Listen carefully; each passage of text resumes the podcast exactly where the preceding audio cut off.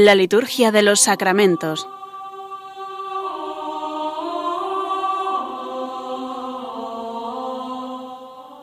Con el Padre Juan Manuel Sierra.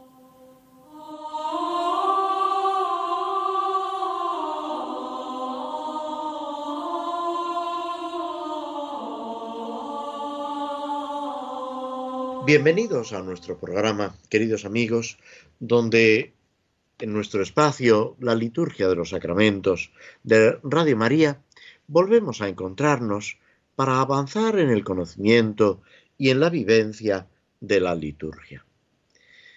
Estamos a punto de empezar el mes de noviembre, tradicionalmente llamado el mes de los difuntos por la celebración, la conmemoración de eh, todos los fieles difuntos, pero que es también, y debemos darle la debida importancia, el mes de los santos.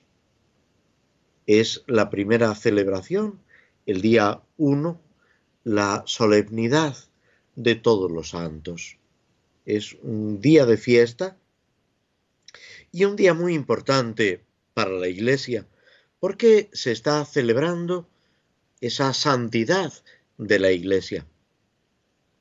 Recordando no sólo a todos los santos que están canonizados y a los beatos, que son una cantidad inmensa, pero también estamos celebrando a todos aquellos que no han sido reconocidos como santos por la Iglesia, porque no ha habido un proceso, como todos sabéis, para que haya una beatificación o una canonización, tiene que promoverse, tiene que haber alguien que eh, de alguna manera mm, insista en el estudio de, de, la vida, de las enseñanzas de esta persona, un religioso, una religiosa, un sacerdote, un padre de familia, una madre, eh, la persona que sea, hay que estudiar detenidamente su vida, sus escritos si lo hay, ver eh, de alguna manera cómo ha sido su desarrollo espiritual, la acción de Dios y la respuesta a esa acción de Dios en los distintos momentos de la vida, en las dificultades, en las alegrías, viendo podemos decir, esa respuesta de una forma mm, especial, de una forma ejemplar, que sirve como guía y orientación y es uno de los aspectos de los santos que la Iglesia nos, nos los propone como ejemplo a seguir. Por eso debe ser una persona que de alguna manera nos está iluminando, nos está guiando en ese camino que es eh, al mismo tiempo sumamente personal. No hay dos personas iguales, no hay dos acciones de Dios iguales. Dios en cada persona eh, actúa de una forma distinta. Es lo que un escritor contemporáneo decía. Dios da clases particulares. A cada uno lo lleva de una manera distinta. Debemos fijarnos en los santos, pero para ser San yo, no San el otro, no podemos ser ni San Francisco, ni San Ignacio, ni Santa Teresa de Jesús, ni Santa Margarita María de Alacoque, ni San Juan Pablo II, ni Santa Teresa de Calcuta. Cada uno de nosotros es el mismo. Y Dios, como os decía, actúa de una forma especial, única e irrepetible. Al mismo tiempo, fijarnos en los santos nos ayuda, nos estimula. Es como una luz en el recorrido, en el camino de nuestra vida. Dicen, son de esas frases hechas, pero que encierra su moraleja, su lección, que los santos salen en racimo. O, como dicen otros, que la santidad es contagiosa. Cuando alguien se dedica a prestarle toda su atención al Señor, cuando alguien acoge en su corazón esa llamada a la santidad que Dios nos dirige, en ese momento toda su acción podemos decir que está irradiándose a su alrededor, a su entorno. Y de hecho es muy corriente que junto a un santo nos encontremos otros santos. Hace un momento evocaba a San Juan Pablo II. Junto a él está Santa Teresa de Calcuta. Pero hay también otros santos que de una forma o de otra pues han estado actuando, interviniendo. Y lo mismo si nos dedicamos a recorrer el siglo XX, el siglo XIX, el siglo XVI, en España o en otros países. Santa Teresa de Jesús, con San Pedro de Alcántara y con otros santos, San Juan de la Cruz, San Juan de Ávila, San Juan de Dios, y podíamos seguir esa larga enumeración, viendo cómo en un momento de su vida se encuentran con otro santo, les anima, les orienta, les aclara dudas, como es por ejemplo el caso de Santa Teresa de Jesús cuando se encuentra con San Pedro de Alcántara. Todos estos santos son un tesoro para la Iglesia y para cada uno de nosotros. Y es importante que a través del conocimiento de su vida, de sus escritos, tengamos una relación con ellos, porque los santos no solo están vivos, participan plenamente de Dios, sino que también se ocupan de nosotros. Hay una solidaridad mucho más grande que la mayor solidaridad en el plano humano, la mayor solidaridad que pueda existir entre nosotros. La caridad, que es tan importante y que la debemos vivir con los que están a nuestro lado, también hay que vivirla con los santos y los santos la viven con nosotros. Pues todo esto se extiende a tantas personas, tantos hombres y mujeres que participan ya plenamente de Dios en el cielo, aunque esa santidad no haya sido reconocida por un proceso de canonización o de beatificación, aunque no haya habido esa investigación de su vida, aunque no haya habido esos milagros, digamos, visibles, perceptibles, que acreditan en los santos su santidad. Sin embargo, ellos en el cielo, incluso tantos seres queridos que confiamos que están ya gozando, disfrutando de la presencia de Dios, viviendo en esa plenitud del amor a la que también nosotros estamos llamados. Y ellos interceden por nosotros, cuidan de nosotros. En lo más profundo de nuestro corazón nos están aconsejando, guiando. Son, podemos decir, intercesores, mediadores que, estando ante el trono de Dios, en la presencia de Dios, siguen cuidando de, nosotros. Y todo esto es motivo de alegría, de entusiasmo. Tenemos que vivir algo que se dice en el credo y en las enseñanzas de la Iglesia, en el catecismo de la Iglesia católica, la comunión de los santos. Esa comunión que afecta a los vivos y a los que ya, a través de la muerte, han sido llamados a esa plena comunión con Dios. Por eso, esta fiesta de todos los santos es tan importante, es un día tan grande, es un día en que en muchos lugares se visitan los cementerios por una cuestión práctica, porque es un día festivo, es un día no laboral, y en cambio el día 2, el día de los difuntos, sí que en prácticamente todos los sitios todos los lugares en España es día laborable. Pero además, porque al visitar los cementerios, al rezar por nuestros seres queridos, confiamos en que están ya gozando, disfrutando de esa plena comunión con Dios. También, por supuesto, no nos olvidamos de los difuntos que pueden estar todavía en el purgatorio, purificándose de sus faltas, disponiéndose con esa purificación para la plena comunión con Dios, para esa felicidad perfecta. De hecho, la Iglesia, cada vez que celebra la Eucaristía, está pidiendo por los difuntos, por los difuntos que aún no han alcanzado esa plenitud de vida en el cielo.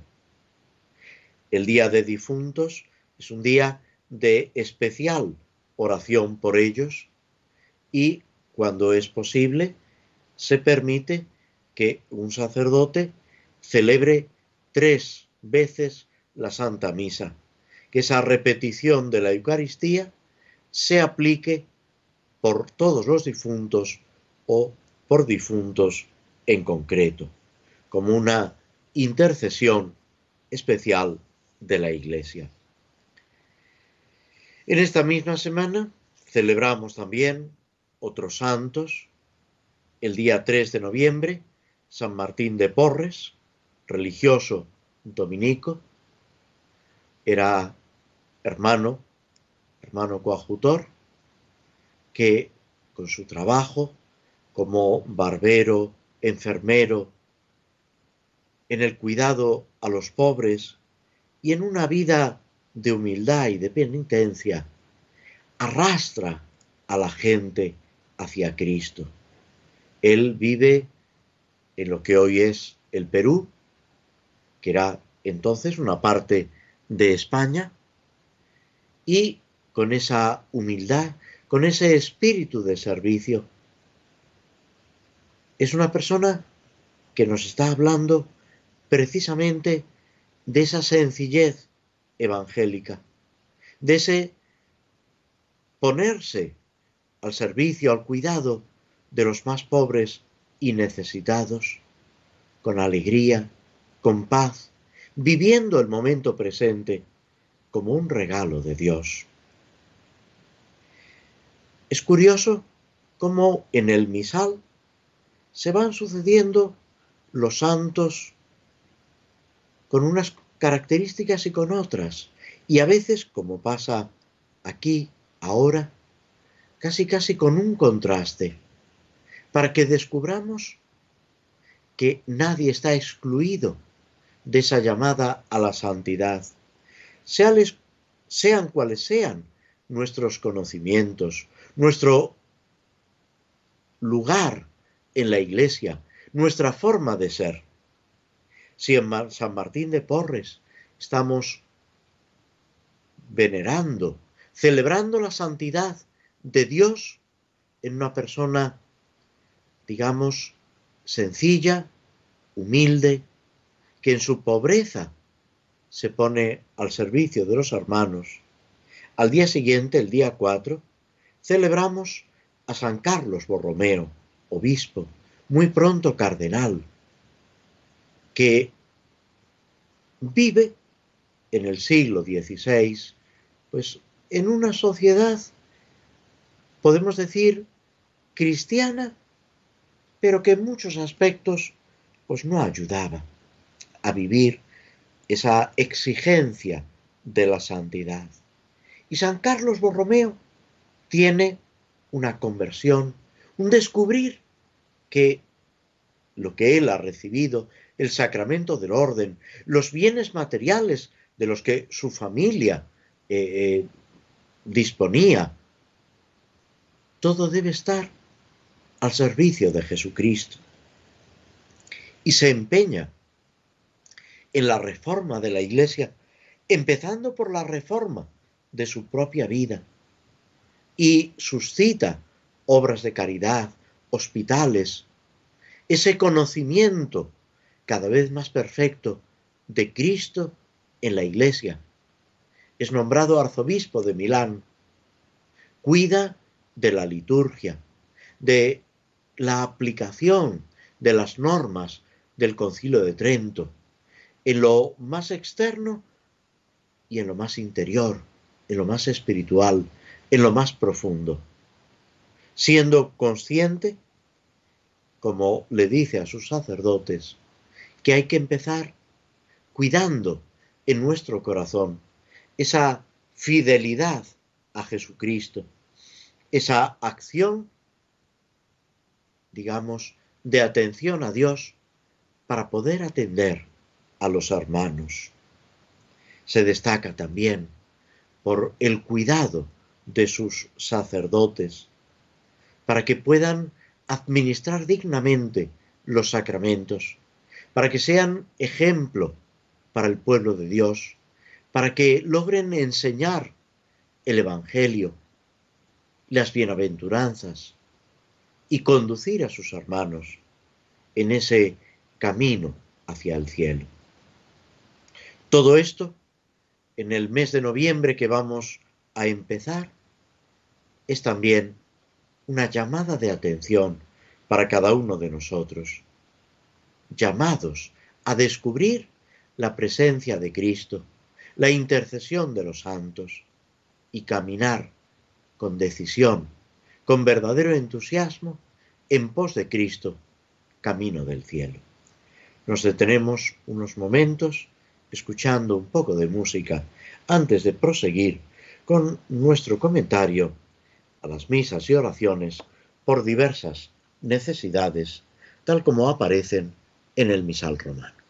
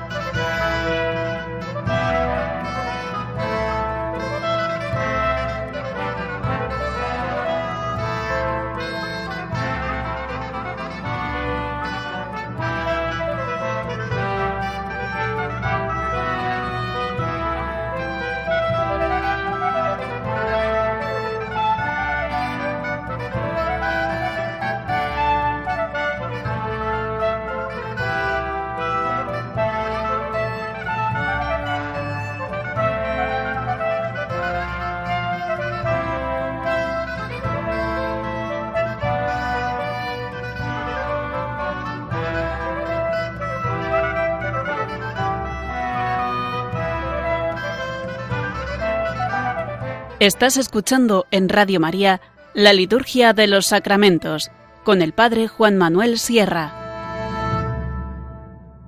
Habíamos llegado en nuestro comentario a las misas y oraciones por diversas necesidades al formulario número 27 en tiempo de siembra, que ofrece, como decíamos, eh, un formulario completo y a continuación una serie de oraciones, colecta sobre las ofrendas y después de la comunión que también se pueden ofrecer. Habíamos comentado ya la antífona de entrada y la oración colecta de este formulario de misa. La oración sobre las ofrendas señala, con esa primera invocación a Dios, oh Dios, verdadero autor de los frutos materiales y labrador supremo de los frutos del Espíritu, esa acción de Dios en lo creado, en las cosechas, en todo lo que es la agricultura. Pero mirándolo, podemos decir, en esa perspectiva, en esa óptica de las oraciones sobre las ofrendas, que se centran en los dones que hemos recibido, precisamente para presentárselos a Dios, para que todo lo que es fruto de la creación y de la obra humana sirva también para glorificar el nombre de Dios para nuestra santificación.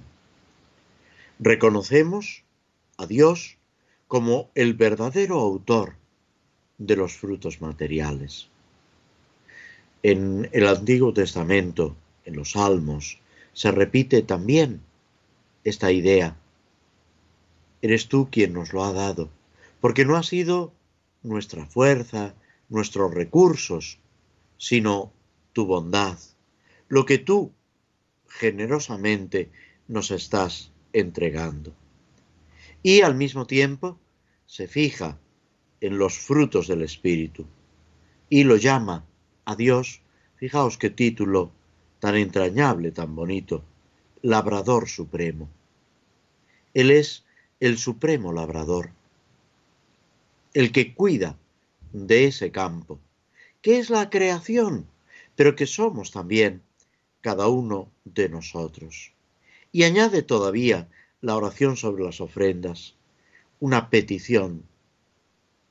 Después de esta invocación ampliada con estos títulos, llamarle a Dios verdadero autor de los frutos materiales y labrador supremo de los frutos del Espíritu, viene esa petición.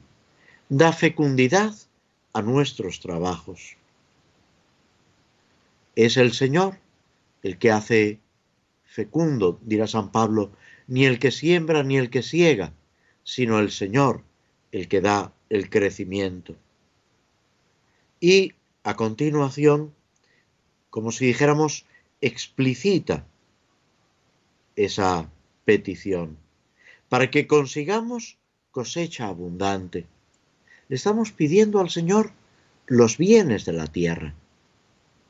Debemos pedirle todo aquello que necesitamos o aquellos que creemos necesitar, pero sometiéndolo todo a su voluntad, porque sólo Él sabe si nos conviene o, no, o no nos conviene, si va a servir para nuestro bien espiritual o todo lo contrario, va a ser un obstáculo en ese seguimiento de Cristo, en esa santidad a la que estamos llamados. Consigamos cosecha abundante y redunde siempre para tu mayor gloria. Esta frase tan querida de San Ignacio de Loyola. Todo para la mayor gloria de Dios. Que sirva para glorificar. Es lo que pedimos también en el Padre nuestro. Santificado sea tu nombre. Es pedirle al Señor esa gloria, esa grandeza que a Él le corresponde, pero que nosotros debemos también dársela, contribuir a ella, a ese reconocimiento, para que redunde en gloria de Dios, en la mayor gloria de Dios, lo que tiene origen en la providencia. Y termina esta oración, como veis, señalando la providencia de Dios, ese cuidado que Dios tiene de todo lo creado, de todas sus criaturas y especialmente de cada uno de nosotros. Es descubrir ese amor providente de Dios, y darle gracias. Es descubrir que Dios no ha creado el mundo para desentenderse de él, sino todo lo contrario, para seguir unido a nosotros, para que todo nos recuerde su amor, nos lleve a él y al mismo tiempo nosotros en ese cuidado de la creación lo glorifiquemos, vivamos como se nos decía hace poco en las lecturas de la misa el domingo, para que vivamos en esa caridad, en ese amor a Dios por encima de todo, con toda nuestra mente, con toda nuestra voluntad, con todo nuestro ser, y al prójimo como a nosotros mismos, y a nuestros hermanos por Cristo, con Él y en Él. Y así, de esta manera, nuestra vida queda iluminada y transformada. La antífona de este formulario está tomada del Salmo 84, versículo 13, y hace también eh, mención, digamos, al cultivo de la tierra. El Señor nos dará la lluvia y nuestra tierra dará su fruto. Esa colaboración en lo que Dios aporta y en lo que nosotros hacemos y le presentamos al Señor. Ese fruto que es, digamos, en primer lugar un don de Dios, pero es un don de Dios del que nosotros estamos llamados a participar, con el que debemos colaborar. Esto, además, en el contexto de la comunión, nos está evocando también la Eucaristía, esa lluvia de gracia, esa, digamos, expresión de amor que es la Eucaristía, que llega a nosotros por la encarnación, pero que en Jesucristo, en todo semejante a nosotros, menos en el pecado, nos está ofreciendo la posibilidad de unirnos a Él, colaborando con Él, aportando también nuestro entendimiento, nuestra voluntad, nuestra afectividad, nuestra sensibilidad, todo nuestro ser. La oración después de la comunión señala nuevamente ese alimento de la tierra y del cielo. Señor, dice el texto, que nos nutres con tus sacramentos. Asístenos en el trabajo de, nuestros, de nuestras manos, y puesto que en ti vivimos, nos movemos y existimos, concédenos que por la bendición otorgada a las semillas de la tierra, nos alimentemos de cosechas abundantes. Le pedimos al Señor ese pan de cada día. Le pedimos los bienes naturales, los bienes materiales que necesitamos, pero reconociendo que toda nuestra vida está en Él. En Él vivimos, nos movemos y existimos, con expresión tomada de las cartas de San Pablo, que también aparece en algún otro texto de la liturgia en los prefacios y que, aunque no esté expresado con estas palabras, recorre, podemos decir, la enseñanza de la liturgia y de la iglesia. Todo esto reconociendo que nos alimenta, nos nutre con los sacramentos, que ese alimento principal es la Eucaristía y con la Eucaristía los demás sacramentos. Que el mismo alimento material, lo que con las semillas de la tierra recibimos, nos está llevando a esa realidad trascendente que son los sacramentos, que nos dan la verdadera vida, la vida de la gracia, que nos hacen ya aquí y ahora participar de la vida del cielo a la que estamos llamados, que es un regalo de Dios que se nos entrega a cada uno de nosotros. De nuevo nos detenemos unos instantes antes de proseguir con la lectura y el comentario del Salmo 57, este texto bíblico que, como el resto de los, de los salmos, nos introduce en esa plegaria y en esa confianza a Dios por encima de todo.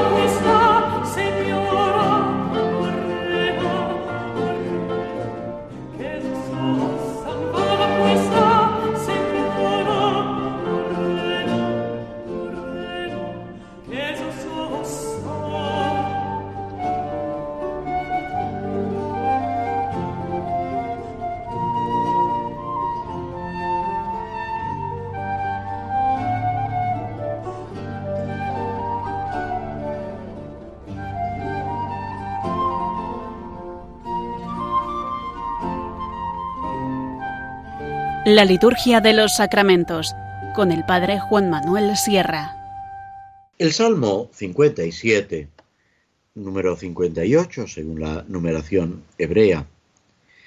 Como decíamos en nuestro programa anterior, es una increpación contra los jueces injustos.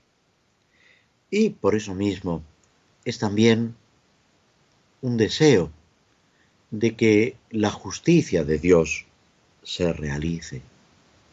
Y termina, como es corriente en los salmos, con esa victoria de los justos y esa alegría que mm, produce la victoria de Dios, que es también nuestra victoria.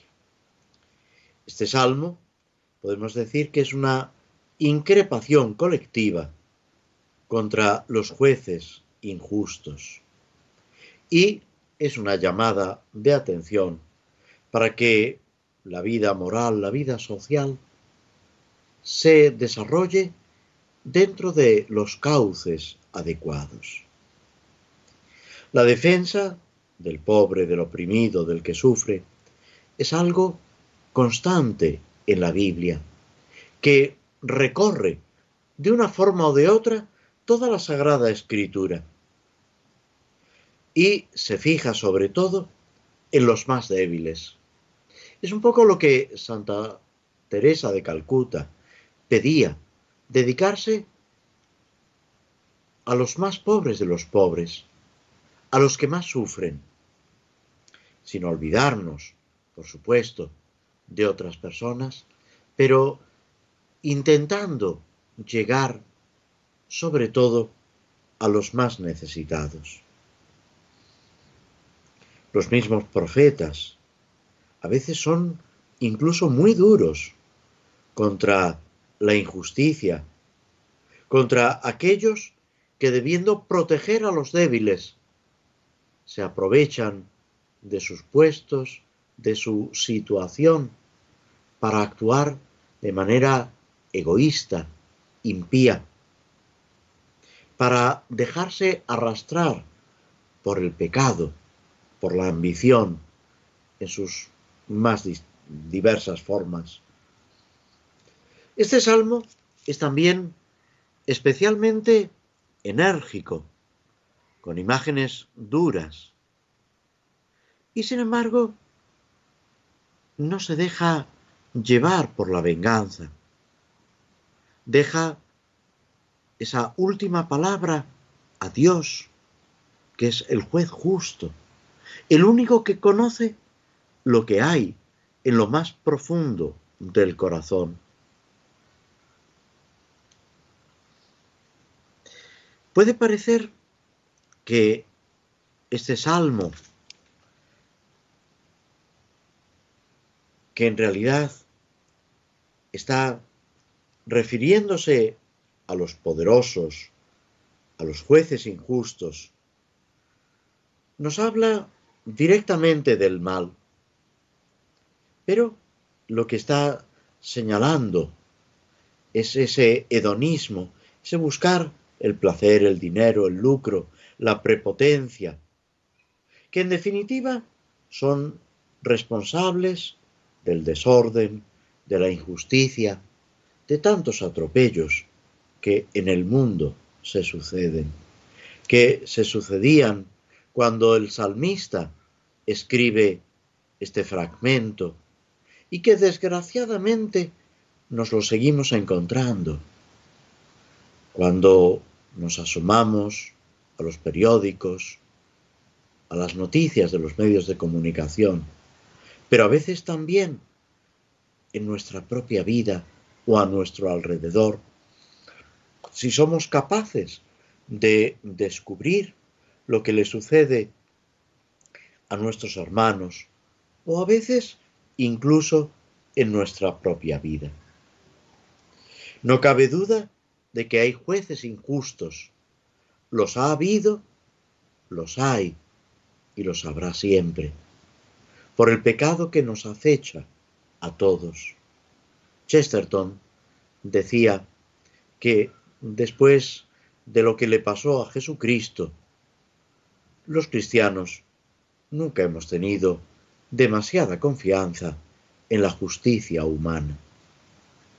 Un ejemplo de atropello, de injusticia, es precisamente el proceso a Cristo en su pasión.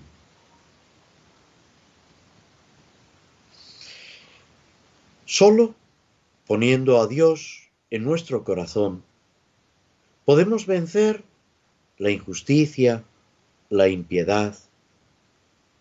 Solo así podemos vencer el mal sobre la tierra. Ese mal que en primer lugar debe desterrar cada uno de su propio corazón para establecer el reinado de Dios. El reinado, como se dirá en la solemnidad de Jesucristo, Rey del universo, a final de noviembre, ese reinado de justicia, de amor y de paz. Cristo, que es el gran juez, Cristo que es el verdadero rey, lo que quiere es instaurar la justicia, el amor y la paz, la auténtica libertad, esa dignidad que por el pecado perdemos. El Salmo, como ya hemos dicho, se puede dividir en tres partes, esa invectiva contra los jueces injustos, ese deseo del castigo para los jueces injustos y por último el gozo de los justos ante la acción divina, ante la justicia de Dios que está por encima de todos. Nos detenemos escuchando unos fragmentos de la banda sonora de la película del Señor de los Anillos para a continuación comentar brevemente un fragmento de esta obra de Tolkien, este cuento o narración, si queréis, fantástica, pero que nos está describiendo, detallando esa lucha entre el bien y el mal, esas decisiones personales que cada uno de nosotros debe tomar si quiere actuar bien conforme a su conciencia, conforme a la voluntad de Dios, o como se nos decía en las oraciones de la misa, con la mayor gloria de Dios.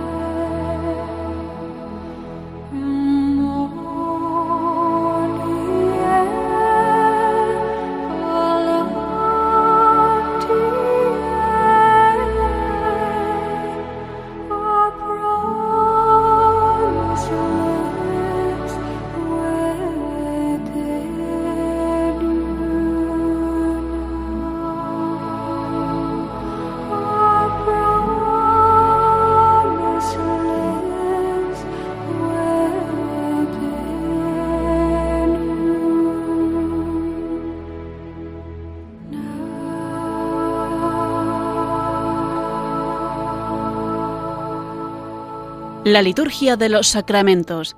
Conoce qué se realiza y por qué de la mano del Padre Juan Manuel Sierra.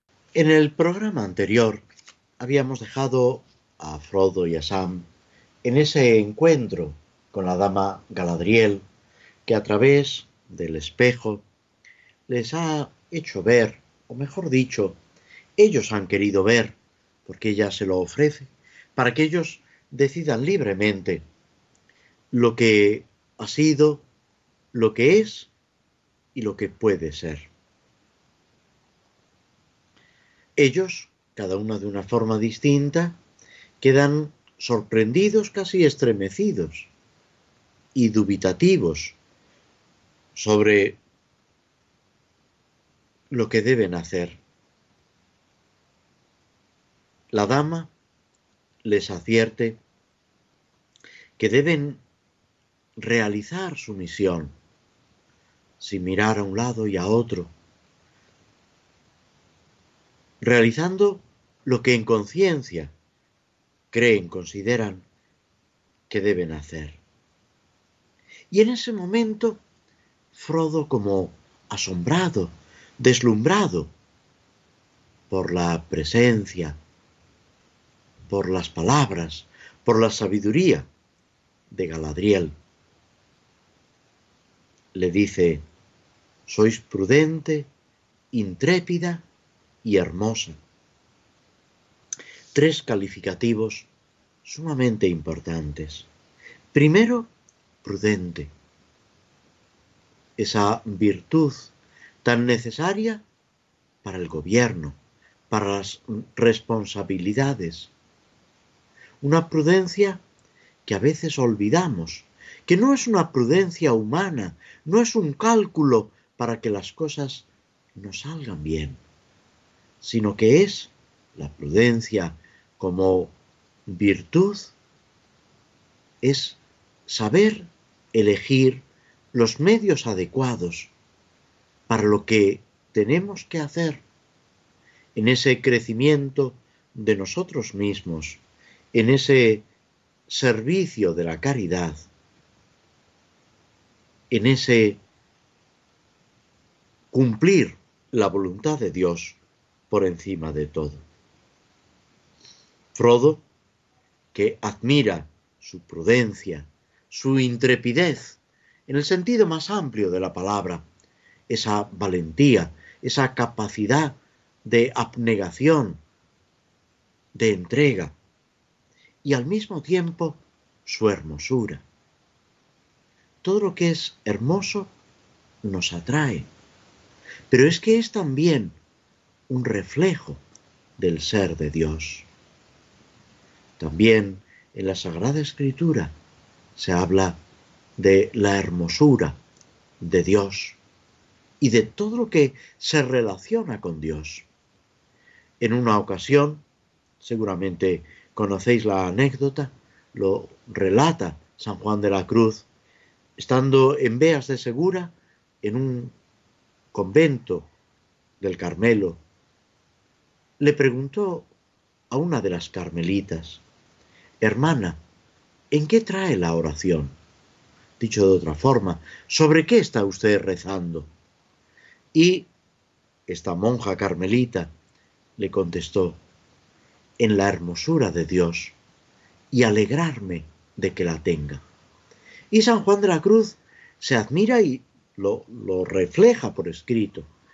La delicadeza de conciencia no sólo de reflexionar, orar, meditar sobre la hermosura de Dios, sino la segunda parte, alegrarme de que la tenga, alegrarme de que Dios sea tan maravilloso y de que me sale al encuentro y de que participo de su misma vida. Pero volvamos a la dama Galadriel. Frodo, asombrado, maravillado, le dice, os daré el anillo único si me lo pedís. Para mí es algo demasiado grande. Le está ofreciendo ese anillo, que es una amenaza, pero, como vamos a ver, es también casi una tentación. La dama Galadriel se ríe y le contesta a Frodo que al fin ha encontrado alguien quien que le iguale en cortesía. Dice, la dama Galadriel es quizá prudente, pero ha encontrado quien la iguale en cortesía. Te has vengado gentilmente. No niego que mi corazón ha deseado pedirte lo que me ofreces. Es algo que yo he deseado. Sin embargo, es un peligro. ¿Por qué? Porque ese anillo que uno toma con deseo de hacer el bien puede adueñarse de tu corazón. Es más, se va adueñando de tu corazón, te va encadenando.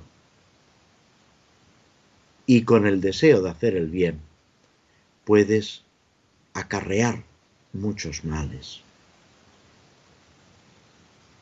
Ella se ríe y le dice, he pasado la prueba. ¿Cuál es la prueba? Tener el anillo al alcance de la mano y no quererlo. No querer ese poder, que es un poder, digámoslo así, tiránico, un poder que esclaviza, un poder que se sirve de todo para el propio provecho, o sea, que acentúa el egoísmo y que nos separa de todo y de todos. Podemos decir que frente a eso, frente a ese planteamiento, está, y aquí nos salimos, lógicamente, del relato de Tolkien, porque él sigue con su relato fantástico, pero es precisamente la figura de Cristo, la caridad que Cristo nos enseña. A continuación, Galadriel le dice que deben partir de inmediato, al día siguiente, que el anillo es peligroso, pero que lo debe llevar, conducir como ha hecho hasta ahora, para alcanzar, si es posible, la destrucción de ese anillo. Esa noche, todos los que forman la compañía, salieron nueve, Gandalf, cayó en las minas de Moria, los ocho que quedan, son recibidos por el Señor y la dama, con palabras amables. Hablan de la partida. Y es precisamente Celebor quien les invita a mostrarse duros de corazón. Quizás la palabra o la expresión nos suene un poco extraña. Podíamos traducirla mejor por eh, ardorosos, los que se muestren valientes y decididos para seguir adelante. Los que tengan coraje suficiente deben sobreponerse a sí mismos, a su propia comodidad, sabiendo que nadie está seguro. No están seguros si se quedan, pero tampoco están seguros prosiguiendo su camino.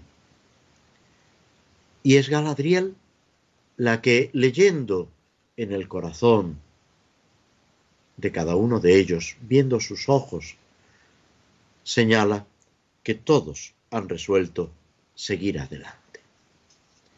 En los próximos programas, también nosotros, acompañando a Frodo y a sus amigos, seguiremos recorriendo este camino.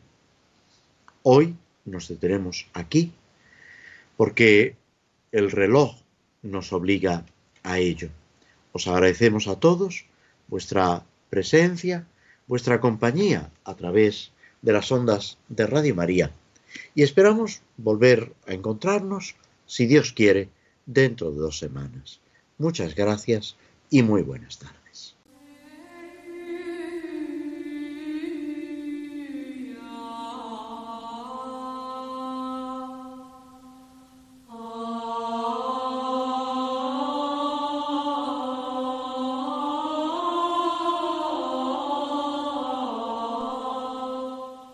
Así concluye en Radio María la Liturgia de los Sacramentos, un espacio dirigido por el Padre Juan Manuel Sierra.